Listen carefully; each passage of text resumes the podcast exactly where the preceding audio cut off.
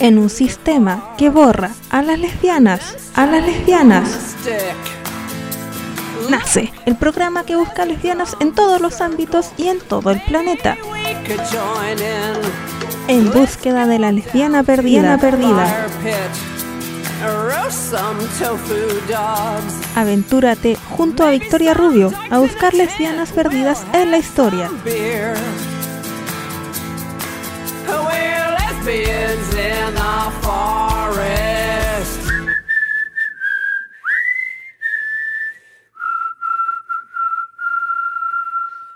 Bienvenidas a esta nueva edición de En búsqueda de la lesbiana perdida.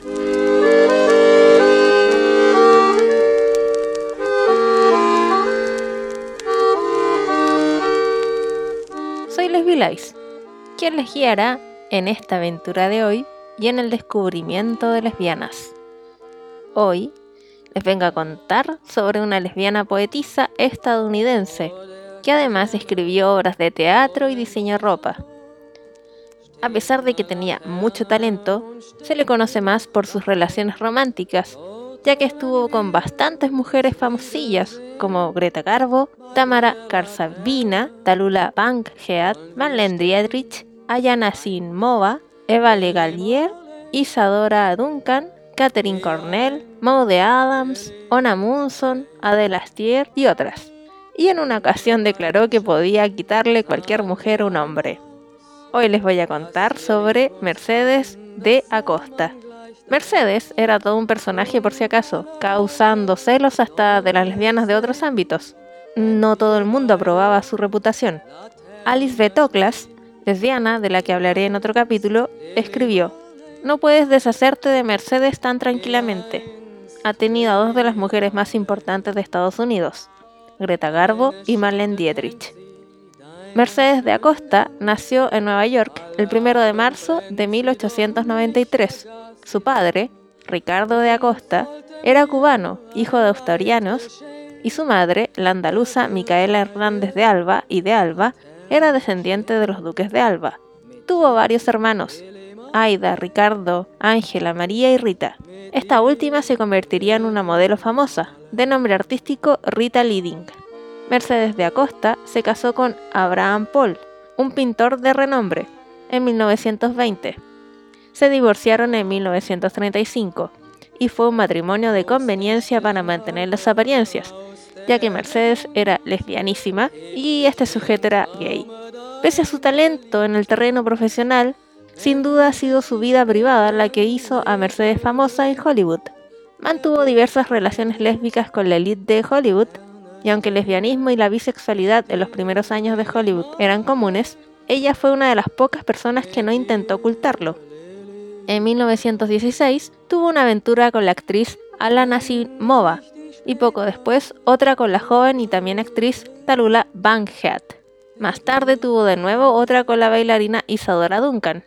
Al poco tiempo de casarse con Abraham Paul en 1920, de Acosta se implicó en la turbulenta relación que duró cinco años con la actriz Eva Legaliene. Las dos mujeres viajaban y se iban de vacaciones juntas con mucha frecuencia, a veces visitando a la famosa escritora Natalie Barney en Europa. De Acosta escribió dos obras de teatro para Eve en aquella época, Sandro Botticelli y Jeanne d'Arc. Ninguna de las dos tuvo demasiado éxito, y la combinación del fracaso financiero de las obras y del carácter posesivo y celoso de Mercedes hicieron que la aventura llegara a su fin.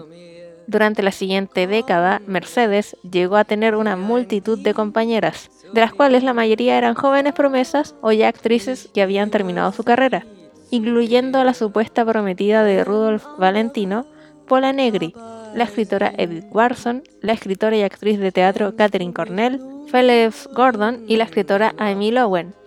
De Acosta tuvo una relación con la bailarina casada rusa Tamara Platnova Karsavina a lo largo de su vida, tras conocerse ambas por primera vez en 1920.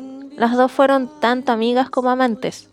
Karsavina fue una de las pocas personas que continuó siendo amiga de Mercedes tras la publicación de la polémica autobiografía de De Costa, en la que se exponían al público muchas de las relaciones que mantuvo. En 1931 conoció y rápidamente tuvo una aventura con Greta Garbo. La amante por entonces de Acosta, la escritora Salka Bierter, fue quien las presentó. La relación de Mercedes con Garbo se ha descrito en muchas ocasiones como el amor de su vida. Es dudoso que Garbo compartiera esos sentimientos. Garbo siempre controló la relación y las dos se fueron de vacaciones durante periodos prolongados y luego estuvieron sin verse también durante bastante tiempo, sin que Garbo admitiese conocer a De Acosta. Todo se hacía según la voluntad de Garbo. En 1944, Garbo terminó la intermitente relación que mantenían. Insistió en que De Acosta dejara de mandarle sus poemas y cartas de amor. El último poema de amor conocido de Mercedes dirigido a Garbo es de ese año, por lo que se sabe, de Acosta continuó enamorada de Garbo hasta el fin de sus días. En la década de 1930, Mercedes se interesó por la espiritualidad oriental gracias a una de sus conocidas, la princesa Norina Machiavelli. Norina era seguidora del místico hindú Meher Baba, durante muchos años de Acosta estuvo cautivada por Meher y pasaba tiempo en su compañía cuando el hindú visitaba Hollywood. De hecho, Meher Baba mencionó el afecto de Acosta por Greta Garbo diciendo que habían estado casadas en una vida previa. De Garbo, Meher dijo que era la actriz más espiritual de Hollywood en esa era.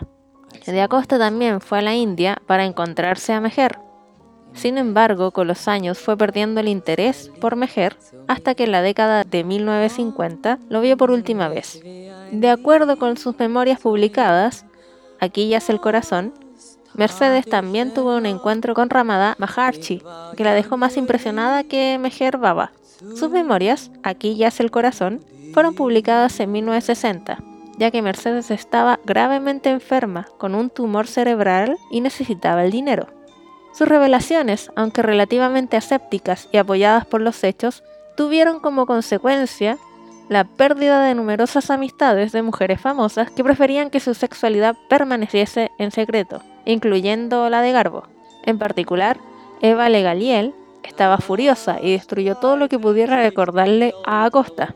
Muchos la denunciaron como mentirosa, afirmando que inventaba esas historias para conseguir fama, todo esto es muy poco probable, ya que la mayoría de los amoríos han sido confirmados a través de la correspondencia privada y muchos serán conocidos en Hollywood, pero se mantenían lejos de los periódicos para no perjudicar las carreras de las actrices. Se vio separada de muchos de sus amigos y en dificultades financieras crecientes. Mercedes de Acosta murió a los 75 años relativamente pobre y olvidada. Está enterrada con su madre y hermana Rita Leading en el cementerio de Trinity en Washington Heights, en la ciudad de Nueva York. El escritor Montero Gless ha evocado la relación lésbica entre Greta Garbo y Mercedes en su cuento El secreto de la Garbo, publicado en el libro Polvo los labios. De su obra, cuatro de sus obras de teatro fueron producidas y una novela y tres volúmenes de poesía fueron publicados. Estos tres se llaman Mood, Arch Way of Life y Street and Shadow. ¿Conoces lesbianas que estén presentes en el arte, música, ciencia, cómics, literatura, cine u otra forma de creación o acción y sientes que es necesaria de conocer en este mundo? Me lo puedes hacer saber al correo de radiomedales.gmail.com. La idea es promocionar a la mayor cantidad de lesbianas. Lamentablemente, hemos llegado al final de nuestro microprograma. Les agradezco a quienes me escuchan siempre y las dejo invitadas a seguir escuchando Radio Medales. También, si te perdiste algún programa, puedes escucharlos por ebooks o por Spotify. En ebooks están todos y en Spotify los 20 últimos. Ahora nos vamos a quedar con uno de los poemas de Mercedes y me despido. Hasta la próxima semana. Acá termina un nuevo capítulo de en búsqueda de la lesbiana perdida. Poema para Greta Garbo. El cuerpo de Greta Garbo es esfelto. Si el viento la ataca, se arquea en una curva casi musical. Como la arena, el cuerpo de Greta Garbo es astuto. Si las hojas la mojan, alza la nariz y cierra los ojos. El cuerpo de Greta Garbo es blanco. Es un cuerpo que entiende y que sonríe suavemente. Y sus pechos crecen, se hinchan enigmáticos y nutritivos, y se erizan. esas dos flores de su alma se levantan y maduran y encajan en mi boca a la perfección. Y yo solo sé que más abajo, en un valle donde sin oxígeno la vida prolifera, está todo lo que siempre hemos buscado, nuestro sitio, el lugar donde estoy lista a ocultar mi rostro enamorado, el lugar donde mis besos atacan como abejas.